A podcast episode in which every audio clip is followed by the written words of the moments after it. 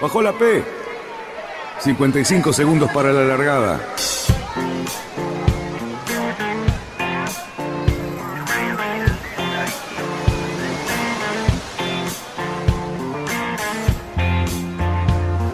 Así comienza Radionautas. Toda la información de la náutica argentina. Vamos bien, vamos bien. Orsá, Orsá, Orsá. Vamos bien. Orsá, Orsá, Orsá. 5, 4, 3, 2, 1. Largamos. Buenas tardes, radionautas y señores, hoy es viernes y esta es la hora justa en la que comienza el fin de semana.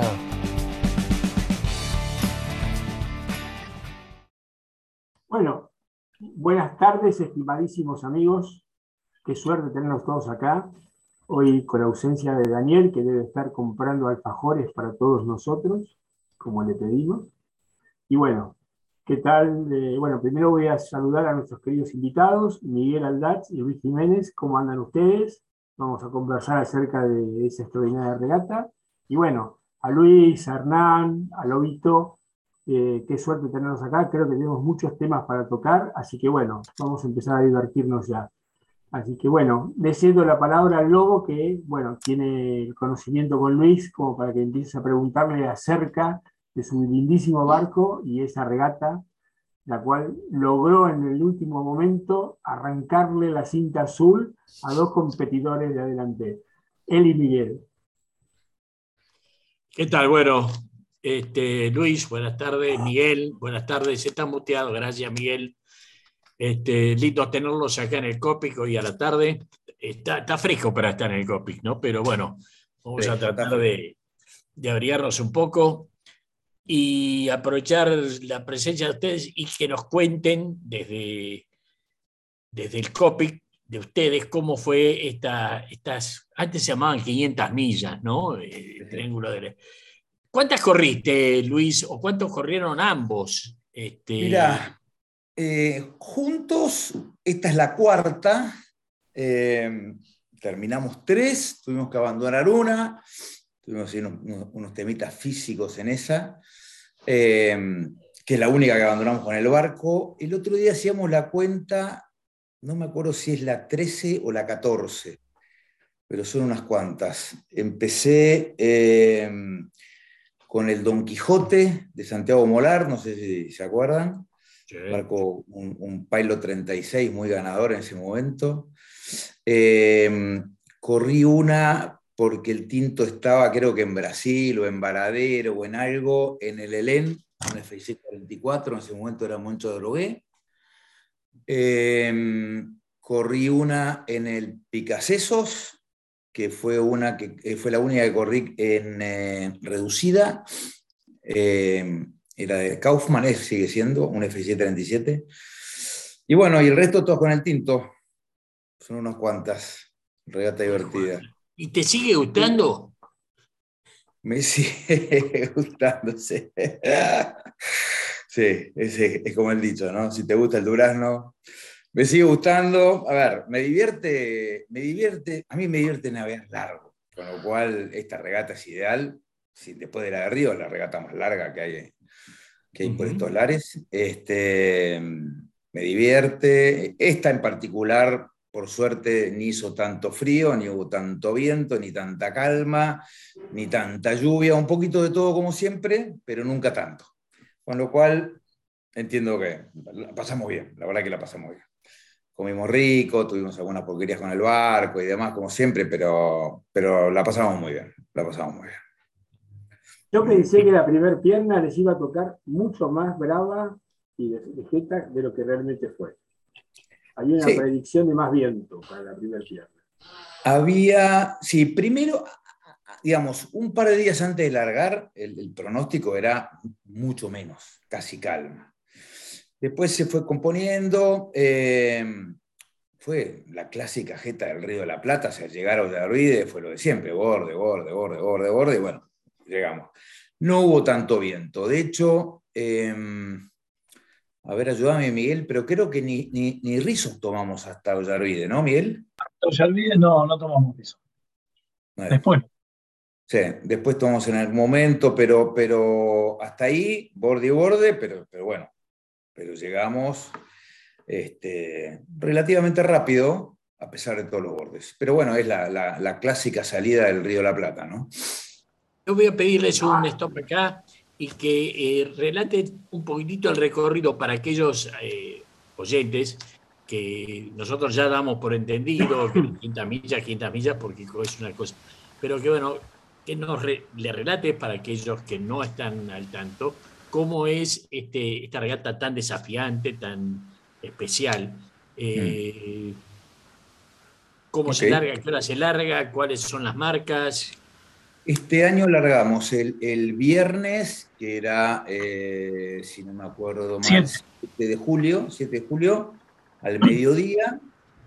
Eh, una marca a virar en la ida en Ollervide, de Ollervide a San Clemente, donde este año y por primera vez pusieron una, puerta de dos boyas, que ni siquiera eran boyas, eran, eh, qué linda foto del tinto esa, ni eran eran, eh, como llaman, eh, dos waypoints, había que virar esos waypoints, de ahí directo a Gorriti, se deja Gorriti por babor, de ahí al emisario como única marca, digamos, frente a Montevideo, Flores no era marca, podíamos pasar por Flores por cualquier lado. El emisario y del emisario em, hay kilómetro 2, la entrada a Puerto Buenos Aires y como siempre adentro del ICA. Bueno, bien, eso para... Lo desafiante que es esto, ¿no? Es 9 de julio, pleno invierno. De hecho, en, en, aquel, creo que fue 9 de julio, que nevó en Buenos Aires, estábamos entrando, estábamos volviendo las 500 millas y nevaba. El desafío es este, ¿no? Es, invierno, son, eh, la regata, digamos, está diseñada como a contramano, fría. Eh, yo en general digo que, el gran desafío, además del frío, en esta época uno no se da cuenta, pero uno se da cuenta cuando está en casa, pero hay casi 14 horas de noche y 10 horas de luz por día. Con lo cual, este, fuera de que no se ve, que, digamos, no es tan importante, es la psicológica esta, ¿no? De 14 horas de noche, el frío y pa, pa, pa. Pero bueno, es, es parte del desafío de esta regata. ¿eh? Así funciona. Y de lo, divertido. Y de lo divertido. Y de lo divertido. A ver, Miguel, contanos. No, no, digo que, que es, un, es una Tenés que mejorar el audio, Miguel. A ver si podemos. Es un desafío personal. De, todo, es, larga, se duerme poco, eh, hace frío, hay mucha noche. Tiene una componente de mucho desafío. Es una regata de machos. Machos eran lo de antes. No, no, no. Ahora tenemos unos trajes de agua increíbles. bueno, no tenemos calefacción, aunque no lo crean. ¿eh? Aunque no lo crean, no tenemos calefacción. Una tara que tiene este barco que no tenemos calefacción. Del barco, de. bueno, para, la próxima, para la próxima edición la vas a agregar. La vas a agregar seguramente. Sí. ¿Sabes los años que vengo diciendo lo mismo? Bueno, ya es hora de que por ahí esta vez lo tomes eh, la decisión en serio. porque se está haciendo útil. Cuando llegaron a Ollarvide, más o menos por la flota, ¿cómo venían? En Ollarvide veníamos terceros muy cerca del Mad Max, que venía adelante toda la regata, muy cerca, muy cerca, hablo de, no sé, 10, 15 minutos, eh, a 5 minutos del Tata, que venía segundo, y atrás nosotros.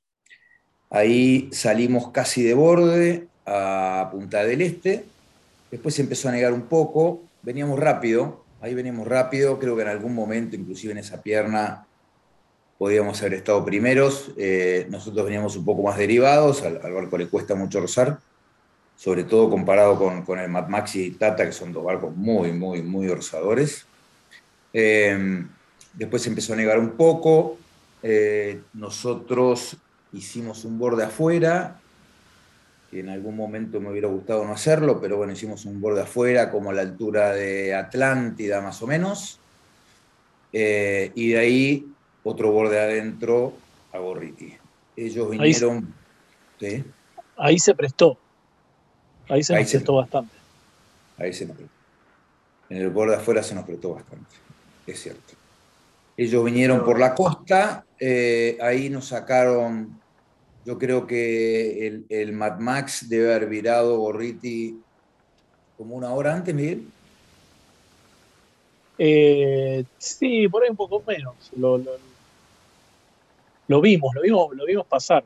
Lo vimos, sí. lo vimos después realidad, del otro lado de la isla.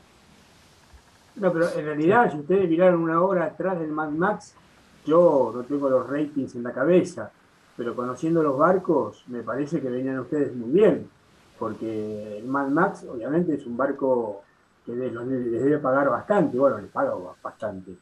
No, no, aunque no lo creas, no sabes no, la vida ustedes, que le ustedes le pagan, ustedes le pagan, ustedes le pagan ustedes, claro. Nosotros para ganar esta regata teníamos que haber llegado creo que ocho horas antes del Mad Max, increíble. Claro, ustedes, Pero bueno, ustedes eh, tenemos un rating muy malo, por eso de vuelta. Eh, y, y, y, el rating es inmodificable, hemos hecho algunas cosas para tratar de mejorarlo, pero es así y así funciona y, y listo. O sea, no, no, Luis, Luis contanos, de tu, contanos de tu barco, cómo es, quién lo diseñó, cómo, cómo está construido, qué es Lora. El, el Tinto es eh, un, un, barco diseñado por Roberto Rovere en el año 92, tiene 50 pies de lora este, tiene una orza, a ver, era, era, era, una orza, hoy es una, una quilla y sable, que la diseñó el Cuchu Volker, eh, va de 1,70 m con todo arriba a 2,50 m con todo abajo, para correr en, en, en ORC, eh, digamos, no se puede mover la quilla esta, con lo cual corremos con toda la quilla abajo. Eh, es un barco que a mí me sorprende hoy, digo, el año 92, son 30 años, eh, uno mira el barco y sigue teniendo pinta de barco moderno, ¿no? Este, en el año 92, dos timones, todo, todo, a pesar de las modificaciones que yo le he hecho al barco, que fueron algunas por un tema de seguridad nada más, y bueno, el tema de la orza, eh, el resto es, todo original, con lo cual uno, ve hoy el, el, tinto navegando por ahí o el tinto en una foto, eh, es un barco muy moderno. Yo supongo que en el año 92 debe haber sido una cosa así muy impresionante de ver, ¿no? Digo, Llamaba todo, mucho la atención. Claro, mucho, mucho, mucho, mucho. Pero bueno, ese es el tinto. Eh, con dos ruedas, problema... ya, ya había nacido con dos ruedas. Nació con dos ruedas, sí, nació con dos ruedas, nació... Una cosa muy hoy. avanzada en esa época. Muy, muy, sí, muy avanzada. Hoy es casi factor común, ¿no? Pero, pero la realidad es que en el año 92 había muy pocos barcos con, con dos ruedas. Mm. Tenía inclusive un timón y sable también, o sea que originalmente levantabas la orza y levantabas el timón y si no me equivoco estaba en un metro diez, un metro veinte, este, muy, muy, muy arriba. Era un placer pasar el costanero en una fiesta, ¿no? Hoy no, no es un problema, pero digamos, entre unos 70 y unos 10 hay una diferencia, ¿no? Pero ese timón, la verdad que a mí nunca me resultó, este, se me rompió un par de veces, quedarse sin timón con este barco no, no es un chiste, y bueno, y fuimos a este, a este timón fijo, que también era original. El, el, el isable era original, pero teníamos las dos opciones, ¿no? De, tener el isable o de poner uno fijo. Quedó con el fijo nomás. Mm. Bueno, es un poco la modalidad que tenía Rovere o que tiene Rovere con los barcos de esta generación, o sea, la Orsa, el timón isable, fue una cosa que lo utilizó en distintos modelos, o sea, él lo utilizó sí, bastante. Sí. Y ahora, de hecho, el, barcos para el Río de la Plata. Claro, de hecho el barco más vendido de él es el Tinto encogido, ¿no? Eh, este, es, es, el mismo barco en, en, chiquito. Y eso le funciona muy bien el timón, le funciona muy bien la orza. Esta orza era, era muy pesada, original. Originalmente tenía 800 kilos, ahora tiene 2000 abajo en un bulbo. Wow. Eso me estaba preguntando. Eso te lo diseñó Cucho Walker. ¿El Cucho te lo hizo eso? Ese, esta última modificación hizo el Cucho. Sí. Y, y quiere decir que vos estás bajando un pilotizable de 2.000 kilos ahora. Exactamente. Sí. Pero ahora, lo estoy, ahora lo estoy subiendo con una bomba hidráulica y antes lo subía con un molinete a mano. A pesar de los 800 era, era, era, muy difícil de subir. Bueno. Costaba, costaba. Miguel, ¿cómo viviste la regata? Contá tu versión. Bien, bien, como siempre muy divertida. El barco, el barco es muy cómodo. Eh, cuando agarra velocidad es, es, un torpedo, es una locomotora, no lo frena nada. La verdad que eh, muy bien. Como siempre, la, comida a bordo, la charla, este, siempre es espectacular. Eh, nos llevamos muy bien, la verdad que congeniamos, ¿viste? Nos, acoplamos muy, muy, muy bien. Este, así que la verdad que muy lindo y, bueno, este, la, recta final con, con el Max y el Tata acercándose y medio calmando el viento y demás fue bastante adrenalina por no perder la, cinta azul, que, era una cosa que no, no estaba dentro de, lo que habíamos esperado cuando, cuando estábamos llegando a Gorrite. Así que muy, muy lindo, muy divertido. pero, se, dividen los. se dividen los. esta, regata siempre corremos en doble, ¿no?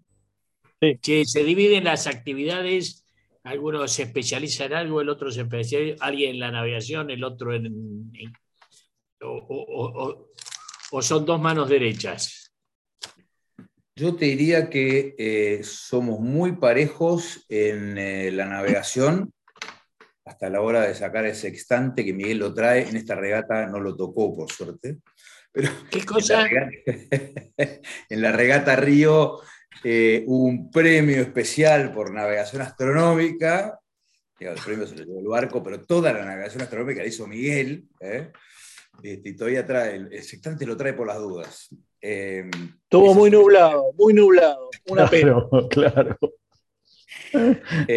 yo cocino lava, este, el que cocina no lava, así que yo cocino lava y el resto muy parejo, que, que correr en dobles fuera de, los momentos que se comparte, generalmente nosotros compartimos mucho durante el día, pero, pero después termina siendo una regata casi en solitario con, un tipo durmiendo abajo, ¿no?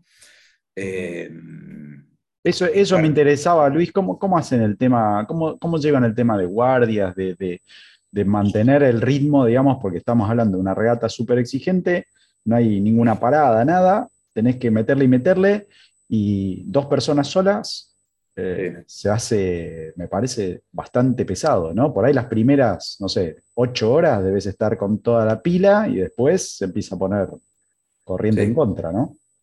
Eh, es cierto, bueno, desde ya que el, que, que el, piloto automático ayuda y muchísimo, hay como dos teorías con esto, ¿no? Hay gente que deja todo el barco trimado fijo y timonea, y está la otra teoría de que timonea el piloto y nosotros trimamos. Nosotros vamos por la segunda. En general, en la medida que el piloto lo lleve, y que etcétera, etcétera, tenemos un buen piloto. A veces hay que llevarlo a mano, sobre todo cuando hay un poco de ola. Eh, nosotros dejamos que el piloto timonee y vamos trimando. Guardias de noche hacemos en general de tres horas, eh, salvo que hubiera un cambio de vela, que hay que ir a buscar al otro, o alguna maniobra así media poco más complicada. Eh, y cambio de vela hablo de, Spinnaker. Este año fuimos con una vela de proa eh, nueva que no es enrollable, pero en general vamos con una, vela enrollada que lo hace bastante más fácil. Eh, pero las maniobras de Spinnaker y ese tipo de cosas las hacemos los dos juntos.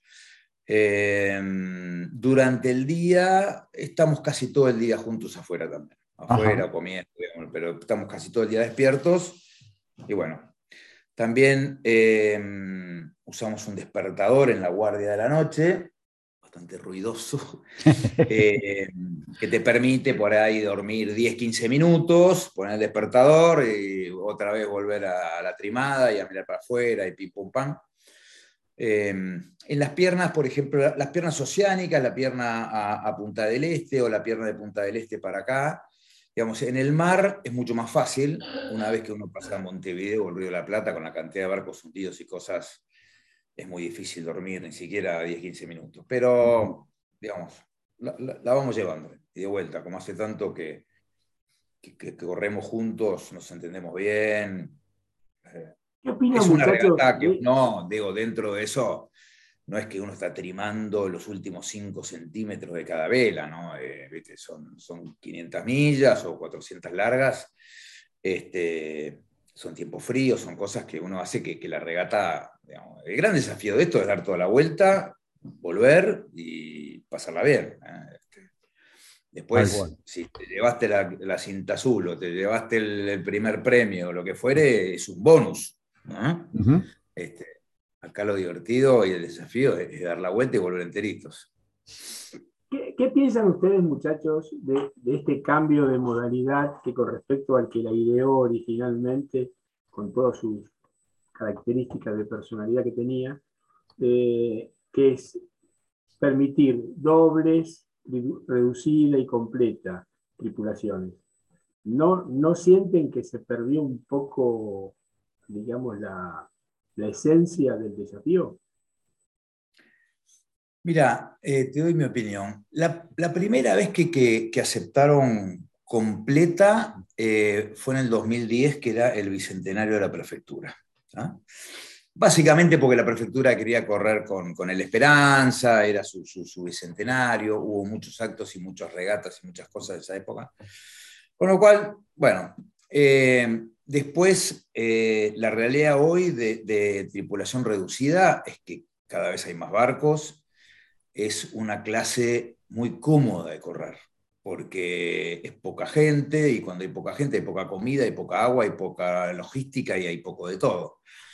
Em, en esta regata particularmente, eh, el mayor número de participantes sigue siendo siempre los doblistas. Es una regata de doblistas. De hecho, si ves, hay, hay, muy pocos en reducida y en completa, creo que hay un solo barco, ¿no? Uno, en esta vez uno un barco. ¿Uno solo? Pero, sí. pero el, espíritu sigue siendo doblistas. Yo creo que el espíritu sigue siendo doblista y, que hayan abierto a otros permite que de, pronto algunos se vayan animando este, como para después apostar al doble, ¿no? Pero este, creo que el espíritu sigue siendo ese. La, la mayoría de los barcos van en dobles. ¿El Tinto corre el campeonato de dobles? ¿O alguna, alguna regata de campeonato de dobles? Muchas regatas de dobles, sí, sí, muchas regatas de dobles. Este año yo, fuimos a correr a Río, que corrimos en, con tripulación completa, íbamos a correr en reducida y después me equivoqué en el número y bueno, ya estábamos todos inscriptos y el número no daba para reducida, terminó siendo reducida más uno, pero, pero corrí en completa. Y eh, eh, traje el barco de vuelta como en, mayo, creo que fue abril, mayo, por ahí, con lo cual las primeras de este año no estaba. Pero sí, en general corro las de dobles. ¿Y cómo viene, digamos, el, el, barco en el campeonato de dobles? Porque si bien no son este regatas tan largas. Sí, este año eh, creo que de hecho, creo que la primera que estamos corriendo, sí, la primera que estamos corriendo es esta, la de 500 millas. Y en, los años anteriores, ahí, mitad de tabla, nos ha tocado ganar, nos ha tocado, pero es un barco de... En, el norte el barco mide muy mal, muy, muy mal. Eh, y, regatas de, bueno, en dobles no hay Barrosota o hay muy pocas, pero en Barrosota... Sí, pero son, son cortas para que vos descuentes el rating que tenés. Son, en realidad el campeonato argentino es medio corto. pero no, te creas, ¿eh? hay mucho panela, mucho diamante, colonia, riachuelo, hay, hay un poco de todo, hay Punta del Este. Había una te da, este año. ¿eh?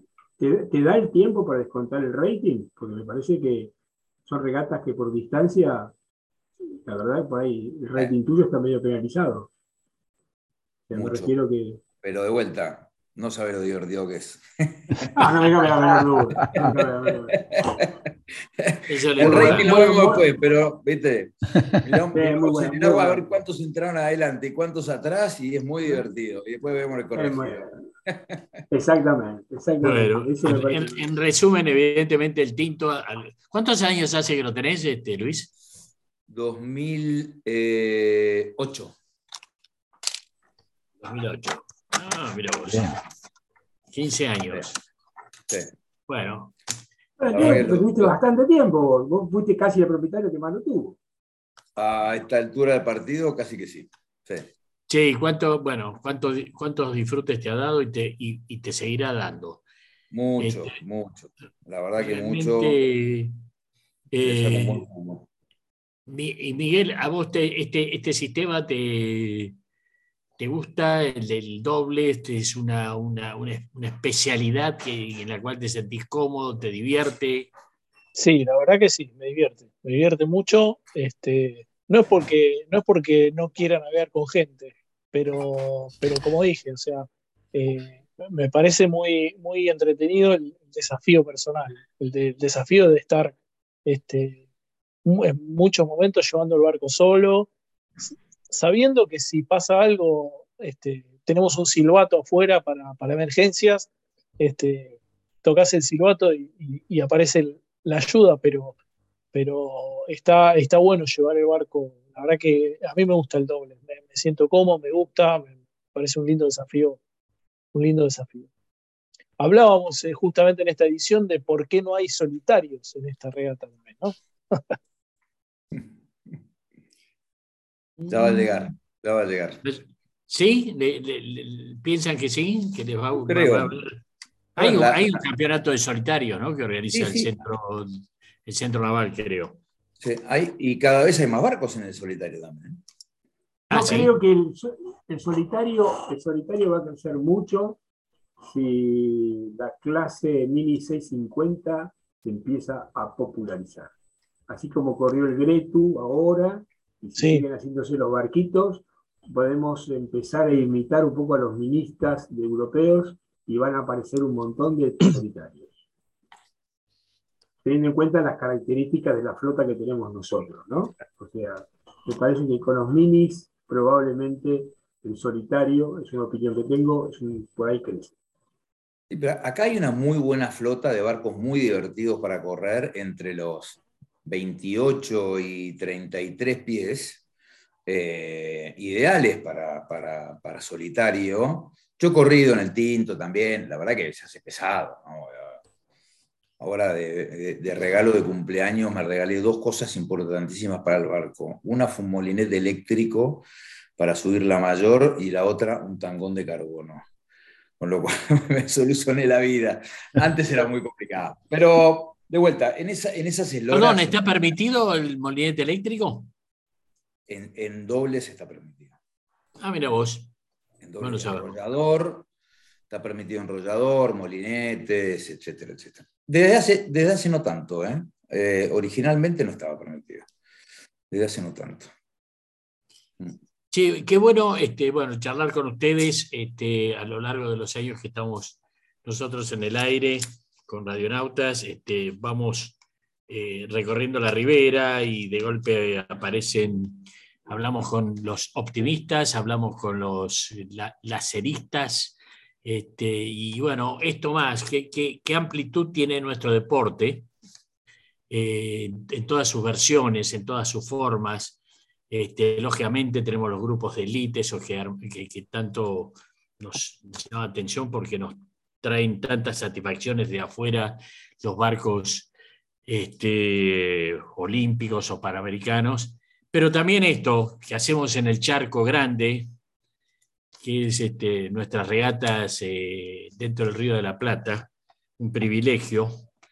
Este, y bueno, gracias por el aporte de la presencia de ustedes y estar ahí y contarnos y meternos adentro y mojarnos un poco con ustedes de, de- regatas de este tipo, ¿no?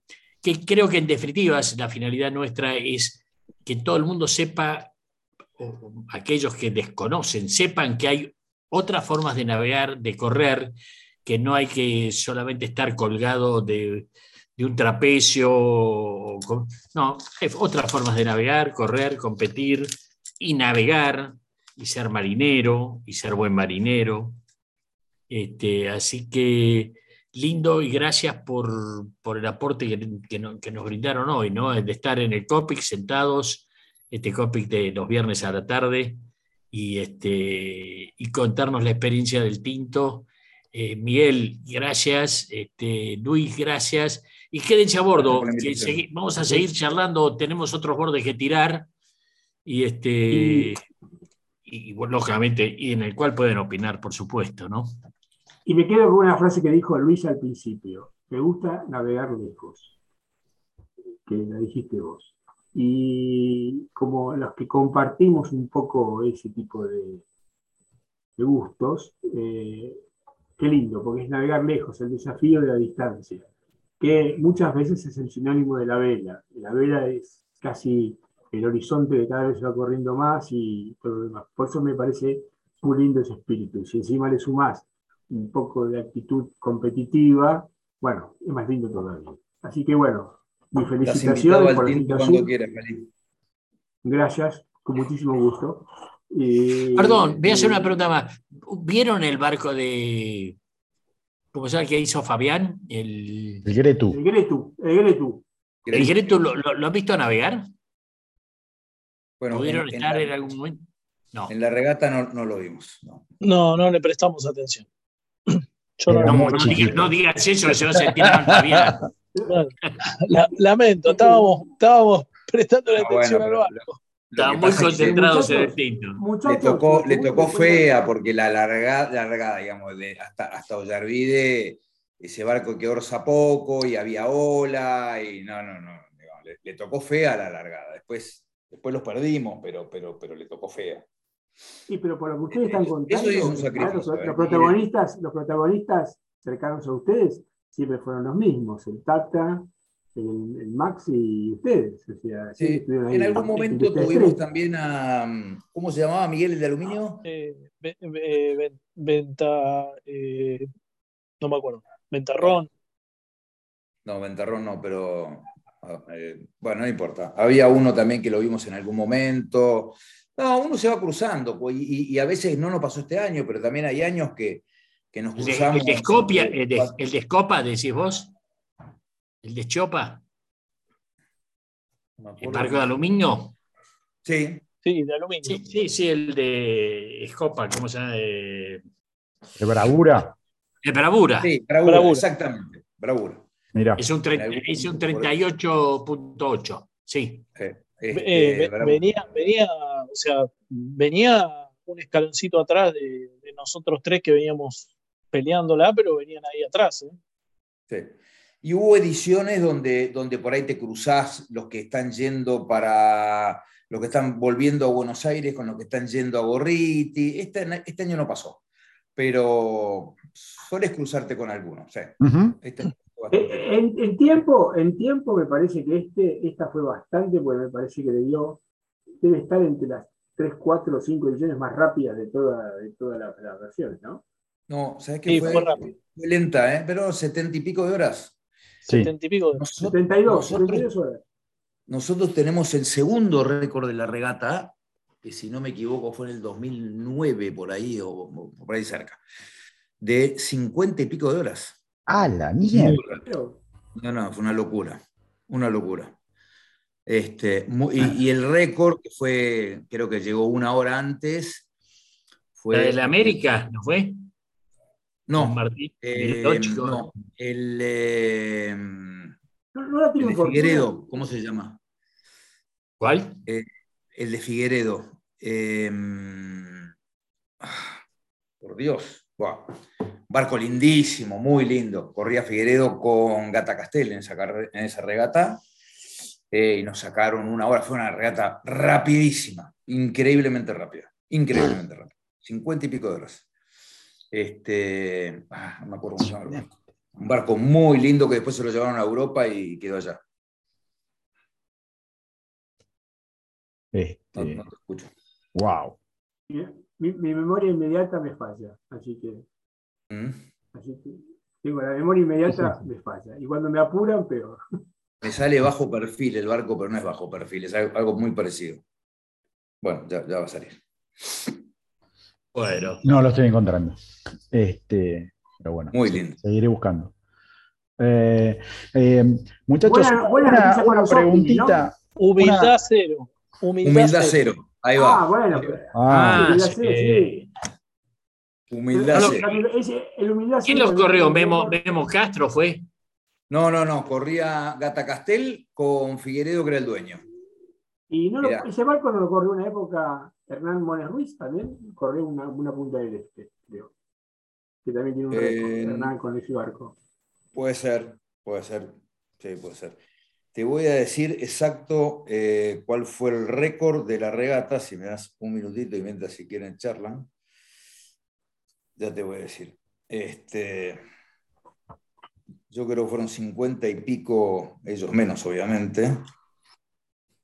Ah, sigan, sigan, sigan, ya te voy. sí, sí, sí, tranquilo. No, yo lo, lo que quería decirle a nuestros oyentes y de- del COPE que realmente en lo personal siento una gran admiración por todos los que corren esta regata, porque si bien he hecho algunas millas en mi vida, considero que estas regatas son de para espíritus y caracteres y personalidades muy especiales. Eh, porque es duro, es duro. Navegar en invierno ya es duro, ya nos cuesta salir de casa, ya nos cuesta un sábado, un domingo eh, levantarnos a la mañana cuando tenemos que ir a darse con el bolsito a subirnos al barco y correr un barro sota. Es ir en pleno julio a subirse a un barco, a hacer 500 millas, encima navegar para el sur.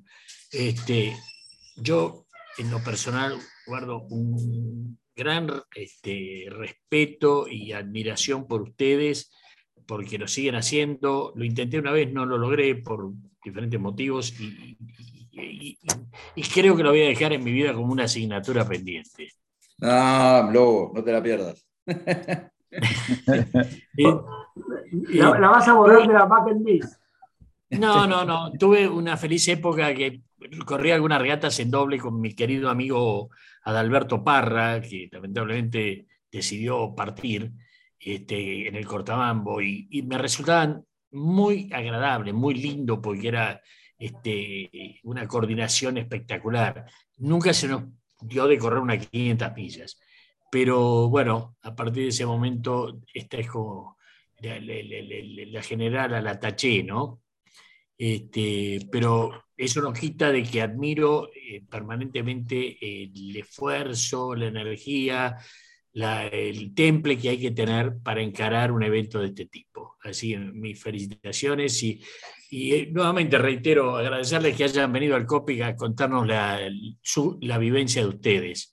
En ese- Mira, en el- acá tengo, Lobo, Sí. eh, el, el Humildad Cero, 55 horas 05 y el Tinto, 58 horas 20, en la misma edición. Wow. Y esto fue 2009. 58. A 2009. ver, para- vamos a comparar esta regata. La regata Mar del Plata, ¿cuánto tiene? En Tiene millas, 360, ¿no? 360. Creo. Yo sabes que me acuerdo de una época, porque una vez el, el Circe, un barco gemelo al San Antonio, Sí. tuvo- mantuvo el récord como por, durante 27, 30 años de Buenos Aires, Mar del Plata en 58 horas. Fíjate vos, este, pero estamos hablando de 230 millas, ¿no? Contra 500 en, en 58 horas o en 55 horas. Cómo han cambiado las cosas y cómo han cambiado los barcos. Wow, Increíble. Increíble. La Mar del Este, Plata tuvimos una también de, de- de muchísimo viento que corría el Fortuna 3, que llegó una semana antes que nosotros, pero el segundo récord, el segundo récord lo tuvimos nosotros. Después pasaron por No, arriba. no, fue, no, fue una- no fue que el Fortuna 3 tuvo 21 horas de recorrido, 23 horas, una cosa así. Fue, nada, fue- fue una regata que Fue una cosa impresionante.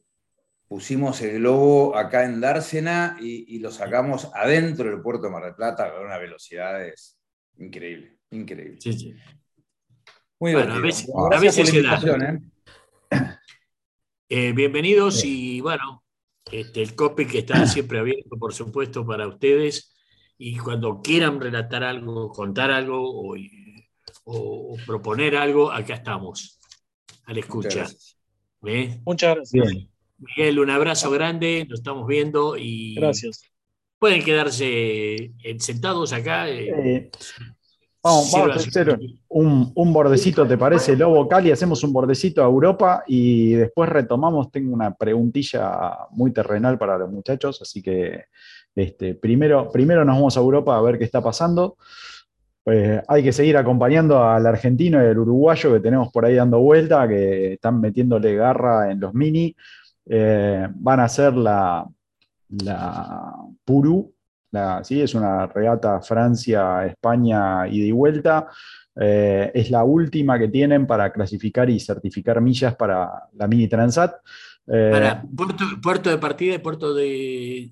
el ¿a puerto de partida es Port Bergeau, ¿sí? en Francia, y van al Talgetco, es eh, Vasconia, en, en España, y vuelven otra vez. O sea, so- so- sobre el Atlántico. Sí, sí, sobre el Atlántico, sí, claro, claro, claro. Este, eh, pensá que las, eh, la mayoría de las regatas, digamos, importantes de, de la clase mini son del lado del Atlántico, ¿sí? Las del Mediterráneo que seguíamos nosotros, las seguimos un poco más por cariño que por, por, por nivel de competición, ¿sí? Pero pensá que lo- la otra vez, luego estábamos hablando de la cantidad de barcos que habían corrido la mini Fastnet, eh, y ahora esta regata, ¿sí? Eh, la capacidad que tiene son 51 inscriptos, ¿sí? 32 barcos van a salir. eh, esta, esta es una regata que tiene eh, las dos modalidades, puedes ir en dobles o puedes ir en, solitario, ¿sí? Y vas a tener, en la parte de solitarios tenemos 32 barcos de producción, 19 en protos, ahí los vamos a tener al argentino en la parte de los de producción, o sea, los de serie, y en proto lo vamos a tener al uruguayo, ¿sí? Corriendo. Y después tenemos en dobles que corren 12 de producción y 9 protos. ¿sí? En total, 51 barcos van a hacer este recorrido que arranca el, el 22 de julio ¿sí? y la vuelta es el 29 de julio. Así que ahí estaremos. Esto, esto, esto, está- esto es también selectivo para la. Sí, la sí, sí. Esto, esto agrega, eh, si te faltan millas, o, o sea, en alguna de las categorías que te falten millas, eh, esto es la última regata oficial en la cual vos podés sumar las millas que te están faltando. ¿sí? Eh, a los dos los tenemos clasificados, los dos están ya para la Mini Transat, así que los vamos a estar siguiendo bien, Pero bien. cuando me de decís los dos son. El, el rosarino, el Federico. Norman, sí, Federico Norman, el rosarino, ¿sí? ¿Y el uruguayo? Y el uruguayo Fede Waxman, que ya lo venimos siguiendo de hace, desde la otra mini. ¿sí? Este, bueno, también está Yamila Tassin, que es, es una, una amiga nuestra que también seguimos y, y nos va dando información. Este, Pero esa no es. Esa, esa, esa no es española, esa es española, es canaria, ¿sí? Es de las Canarias, eh, una, una mujer, la verdad que eh, de, de- dura, dura, porque anduvo muy bien en su, en Muy su bien. anterior mini, ahora tiene un maxi bastante, bastante afinado, así que va a estar ahí compitiendo, creemos que por adelante, casi, casi seguro. Eh, bien, otro datito que seguramente el lobo le va a fascinar, la Fastnet de este año, ¿sí? no la mini, sino la Fastnet Fastnet, ¿sí? tiene la friolera de 469 barcos inscriptos, señores. ¿Sí? 460. 469, el nuevo récord para este evento, porque justamente se cumplen los 50 años de la Fastnet. ¿sí? Este, así que el 22 de julio también vamos a estar tratando de seguirla de lo más cerca que podamos. eh, un regatón que obviamente lo va a estar comentando el Lobo Janelli, que es el único que tenemos que la hizo, la rehizo, la hizo en el peor momento, la, todo, todo, todo, todo de la mano del Lobo. Así que, bueno, váyanse afinando, 22 de julio Esa, arranca. esa, esa Fanet es casi una giráguila, te digo. ya. Más Es- o menos. Es, eh, ¿Cómo? Que es casi una giraglia, esa, esa italiana que tiene. No sé, me llama la 1500 atención que, que, que, que adelantada, ¿no? Este, ¿cómo, cómo han ade- adelantado las fechas? eh, Porque era una, era más cercana a septiembre, ¿no cierto? La en agosto. En agosto. Agosto, no, agosto. agosto, sí, sí, sí, alrededor de mediados de agosto la corríamos habitualmente. Eh, Este, bueno, podemos averiguar por qué el motivo de la corrida de. Impresionante, la verdad, impresionante. 469, yo me acuerdo la, así brevemente tratando de hacer, estábamos nosotros cuando la he corrido en el orden de los 300 y algo de barcos, 310, 20, pero no, no, no, no superamos ese número. Quiere decir que hay mucha gente que quiere navegar, me parece bárbaro, eso es lindo. Me imagino que también el, el 50 aniversario debe haber empujado un montón para que aparecieran por ahí barcos eh, emblemáticos, históricos, alguno que haya hecho alguna, algún papel y bueno, y aparecen, ¿no? Pero la verdad que 469 me parece una locura absoluta. Eh, bien, voy con la tarea que me dio el Lobo ¿sí? en la semana, que me dijo que consiguiera la lista de los campeones mundiales que tenía la Argentina. ¿sí? Y me dijo, anda y consulta a la FAI. ¿sí? Bueno, esto va con dos, dos datos importantes. ¿sí? La FAI no contesta los mails. Arranquemos por ahí. ¿Okay? Uno le escribe un mail en su página y no lo contesta. ¿Okay? Entonces, ese es un dato importante. Para la próxima semana voy directamente a agarrar el teléfono, porque, digamos, una tarea que me manda el lobo es religiosa. Este, lo único que tienen publicado en su página ¿sí? son las medallas olímpicas, este, pero no los campeonatos mundiales ganados. ¿sí? Y yo sé que el Lobo me mandó esa tarea porque la lista es muy grande y quiere ver a ver cuánto lápiz gasto en, en copiar la lista. Pero juro, Lobo, que la voy a conseguir. De alguna manera me iré caminando de rodilla, no sé, pero la vamos a conseguir. ¿ok? Este, Eh, Para, para, para ahí un poquito, porque lo tenemos acá Miguel, un colaborador de Me la hacen FAI, estoy seguro que te va a dar la una mano. Mi- Miguel es miembro de la FAI, muy bien. seguro que te va a dar una mano. No, a ver, más que Este, para conseguir la lista, lo que me interesaría No, es que, Eh, eh, que do- no dos solamente temas. la, Uno es. la lista, sino Bien. los nombres, porque creo que si en algo tenemos que apoyar nosotros acá de, sentaditos desde el COPIC, es eh, demostrar o hacer llegar la información a los que nos escuchan de lo importante y lo destacado de nuestro deporte. Eh, este deporte sin tribunas que ha sido, y yo creo hoy, hoy, creo que es el deporte que más campeones mundiales ha traído a la, a- a la Argentina. Con la seguridad de haber traído el primero, que fueron los hermanos Vilar Castells, primer campeonato mundial que, que tuvo la Argentina. Y de ahí en más, bueno, empezaron a sumarse, el segundo fue Martín Costa con la clase Penguin en, Estados Unidos, y después empezó la gran eh, progresión con los Optimis, con los Snipe y otras clases. Así que me gustaría que se difunda eso de alguna manera, no solamente para que los que navegamos nos sentamos, nos sientamos orgullosos, sino para que, bueno, eh, saber que en Argentina tenemos un Messi, por supuesto, que nos da grandes alegrías y satisfacciones, pero hay una cantidad de otras personas que desde un perfil mucho más bajo también, de los cuales también tenemos que estar orgullosos. Eh, Los Optimis nos dieron una gran alegría la semana pasada. ¿eh? Sí, sí. En el campeonato Campeón- norteamericano. campeón- norteamericano, campeón y subcampeones. Tanto por equipo. o Sí, sea, sí, por equipo, sí. eso. Sí, Eh, la verdad. No, escuchame, te, pu- te puedo asegurar, si vos te pones a analizar año a año, a veces hay años, creo que el año pasado hubo tres campeones mundiales. Y si me equivo- no me Sí, equivoco, porque- porque no estuvieron año las- no. anteaño, pero Pero no sé si no fue a principio, sí, igual el año pasado, final del año pasado o principio de este año, que los juveniles metieron creo que tres, tres o dos campeonatos mundiales. eh, no, en- metimos de CADE, de CADE metimos uno, creo, el año pasado.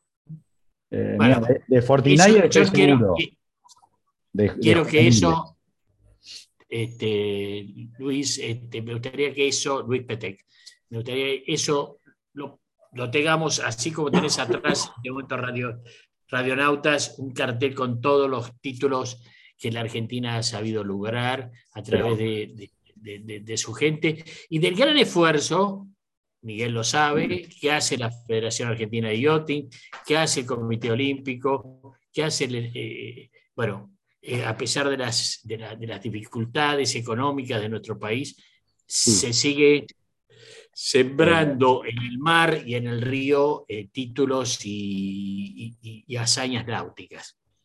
Sí, a, ver, el, viernes pasado, digamos, lo tuvimos acá al, presidente este, de, la FAI y, digamos, la verdad que nos contó, eh, nada, la remada en dulce de leche constante eh, para, para poder lograr que eh, los chicos, los, chicos, los no tan chicos, digamos, pero todos nuestros eh, competidores que están peleándole de igual a igual a, países con, nada, vamos a decir, con una facilidad económica por ahí que, los, los, les simplifica mucho la tarea, pero también con, con herramientas y, cosas y estructuras tal cual de soporte que nosotros no podemos tener porque estamos del otro hemisferio y estamos muy lejos de donde se hacen generalmente estas competencias. Entonces, por ahí, tener a, no sé, a Magdalani, a Bosco, a, no sé, a Carranza, a Solbranza, qué sé yo, es un esfuerzo multiplicado por 10 comparado por ahí con las tripulaciones francesas o inglesas este, que están en el lugar. ¿no? Y, la verdad que, bueno, la, la, charla y cómo nos presentó las cosas eh, lo único que hacen es agigantar los logros de las medallas estas que, olímpicas y de campeonatos mundiales que, la Argentina ha logrado. ¿no? La verdad que eh, no, hay, no hay forma de decir, uy, che, podríamos haber conseguido más. La verdad que creo que estamos a fondo este, con lo que se logra eh, por lo que hace. Que, cualquier cosita, digamos, che, el NACRA cambió los timones y nada, entrenar, ponerse a la altura y qué sé yo, es un sacrificio, la verdad que impresionante. Más allá de, cuando hablamos con ellos, ¿no? porque hemos hablado con Magdalani, hemos hablado con Eugenia Bosco, hemos hablado con, con este, Sol Brands, y, uno agarra como, como deportistas de elite, eh, entrenamiento de día doble, después navegar, después eh, táctica, después estrategia, después esto, o sea, es enorme lo que hay que estar atrás, ¿no? Como cualquier deportista olímpico, pero, pero además con las dificultades de toda la, paratología, la cosa que hay que, hay que tener. Nosotros somos testigos de familias que conocemos bastante íntimamente en el club, que son familias de clase media, que con muchísimo sacrificio logran que sus hijos vayan a competir y que se juntan con muchísimo esfuerzo en base a cosas bastante ingenuas, como ser asados, rifas, sorteos, donaciones. Y vos sabemos perfectamente, porque conocemos casi sus intimidades, que no son personas que pueden disponer alegremente de un montón de dinero para hacer ese tipo de cosas. Tenemos, digamos, la contra de que además de todo, estamos geográficamente bastante lejos del epicentro de donde todo ocurre. Con lo cual, el traslado, el alojamiento, el barco, las velas y todo, se sigue. Y es, increíble la solidaridad de la comunidad náutica, que no siempre son personas que tienen mucho y que les sobra, al contrario, tienen lo justo, pero que aman este deporte, con lo cual, como decimos, engrandece lo que ellos logran, lo engrandece mucho más. Por eso me siento muy orgulloso y cuando yo a algunos de los chicos que veo del club, a los cuales algunos los conozco desde antes de que estuviesen en la panza, los veo y los veo pasar su adolescencia, donde ya tienen un título mundial, ya tuvieron una competencia, ya tuvieron ese fogueo, me siento tremendamente orgulloso. Como, como por habitar frente al río, generalmente yo siempre paseo muy temprano por el río y a las siete y media, ocho de la mañana, con estos días, veo salir el gomón con tres chicos con Optimis para hacer sus dos, tres horas de entrenamiento, me llena de orgullo. La verdad, me llena de orgullo. Sí, sí, tal cual, tal cual. Y, yo creo, no es porque nosotros estemos hablando de una manera endogámica dentro de este lugar, o sea, no lo estamos hablando entre nosotros. Yo creo que en el mundo este deporte está creciendo a pasos agigantados. Este deporte ya ya pasó la época del elitismo, del sectarismo y todo lo demás. El deporte, el, deportista de náutica, hoy por hoy, está creciendo en todos lados. Mirá, creo, Cali, que también lo favorece esto que estábamos hablando al principio de la charla. O sea, tenés tantas variedades para practicar el deporte que también eso es una, gran ventaja. ¿sí? Uno agarra y a veces lo ve, uy, no sé qué hacer, si hacer, no sé, regata de crucero, o hacer esto, o hacer lo otro, hacer. Es una ventaja, una gran ventaja. O sea, eh, bueno, acá, el chico quiere correr solo, puede correr solo, el que quiere correr en doble, puede correr en doble, tripulación completa, tripulación completa. O sea, les voy a decir una cosa, chicos. Para navegar no hace falta competir. O sea, uno puede salir a navegar, Tal cual. como digo yo siempre, y yo puedo salir del puerto de San Isidro, de Olivos, me paso el día navegando, o sea, practicando el deporte y sin tener que correr ni competir contra nadie. No es como el, perdón, no quiero ofender a nadie, yo para jugar al tenis necesito un rival enfrente. Yo para salir a navegar lo único que necesito es viento y agua. Este, con lo cual este, lo hace un deporte realmente diferente. y, hoy, tirado acá en la mesa del COPIC, nos hemos ido de, los Magdalani, los Olímpicos y qué sé yo, acá a Luis y a Miguel, que se han pasado navegando 500 millas con un frío de la gran 7 y, y todos navegamos. Este, qué lindo, este, bueno, eh, poder ser parte de este mundo tan, tan, tan, amplio, con un abanico tan amplio de, alternativas y de posibilidades. Y creo que es nuestra obligación eh, seguirlo difundiendo para que más gente venga, se acerque al río, se acerque a la ribera y, abrirle las puertas para que naveguen y disfruten de este mundo tan maravilloso, el cual tenemos el privilegio de vivir. Este, creo que estamos medio en tiempo. Estamos casi eh, justos. Eh, yo quería hacerle una pregunta muy, muy cortita a, Luis y a Miguel, eh, sin deschavarnos demasiado de qué es lo que llevan arriba del barco, pero digamos, yo agarro, tengo el barco, ¿no? Supongamos que tengo un barco que me sirve para, para esta navegación de las 500 millas. ¿Qué tengo que tener sí o sí para ir en una navegación de esta, en esta regata seguro o, poder decir, che, pego la vuelta, pego la vuelta.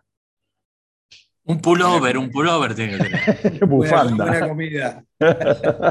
un buen gorro y buena comida. perdón, perdón, perdón. Y buena compañía, buena compañía. Ah, buena compañía. A lo margen de todos los elementos de seguridad que en esta sí son importantes. Bien. Este, fuera del tema de seguridad, la verdad que la, comida acompaña. Hay barcos que dan la vuelta esta con, con, con sándwich de miga, ¿eh? o sea, cosas que no harían nunca, pero, pero lo hacen. Eh, Nosotros tuvimos este, pastel de papa, guiso de lentejas, milanesa con papas fritas. Ah, ahí entendí por qué la cinta azul. Ahora sé por qué. Ah, está bien. ¿Ves por, qué eso estamos distraídos? Por eso cocina Jiménez, porque si cocino yo de salchicha y pati. Muchachos, ustedes acuérdense que había una tradición marinera que en los motines, en los antiguos barcos, había dos personalidades que nunca se mataban, que era el piloto y el cocinero. El navegador. dos cosas fundamentales. Por eso yo llevo el Claro, tal cual. Por eso yo llevo el sectante. Con la salchicha no vamos a ningún lado. Claro. Y estas comidas se hacen religiosamente sentados en la mesa, ¿eh? nada andar colgados en la banda, sentaditos en la mesa. Muy bien. Muy bien. corresponde. Muy bien. Bueno, gracias por la invitación de vuelta. ¿eh? No, gracias a ustedes. Un placer enorme. Enorme. un placer enorme. Y, gracias al lobo que nos consiguió el teléfono de ustedes. Así que... Lo, tiene hace rato el lobo. gracias, chicos, por tenerlos acá en el Copic charlando. Y bueno, buen fin de semana y a navegar un poquito más. ¿Por qué no? Nos vemos en el río. Nos vemos en el río. Muchas gracias. Recorra islas y playas disfrutando del mar y la naturaleza. Sumérjase en aguas cristalinas y vea con sus propios ojos la danza de los delfines. La danza de los delfines. Tiempo libre, caminatas, noches mágicas y mucha diversión. Con el aval y experiencia de Lobo Janelli, la persona que más sabe de charter náuticos. La empresa que le propone navegar por todo el mundo en las mejores embarcaciones y con todo resuelto. Por mail a loboyanelli.chartersnáuticos.com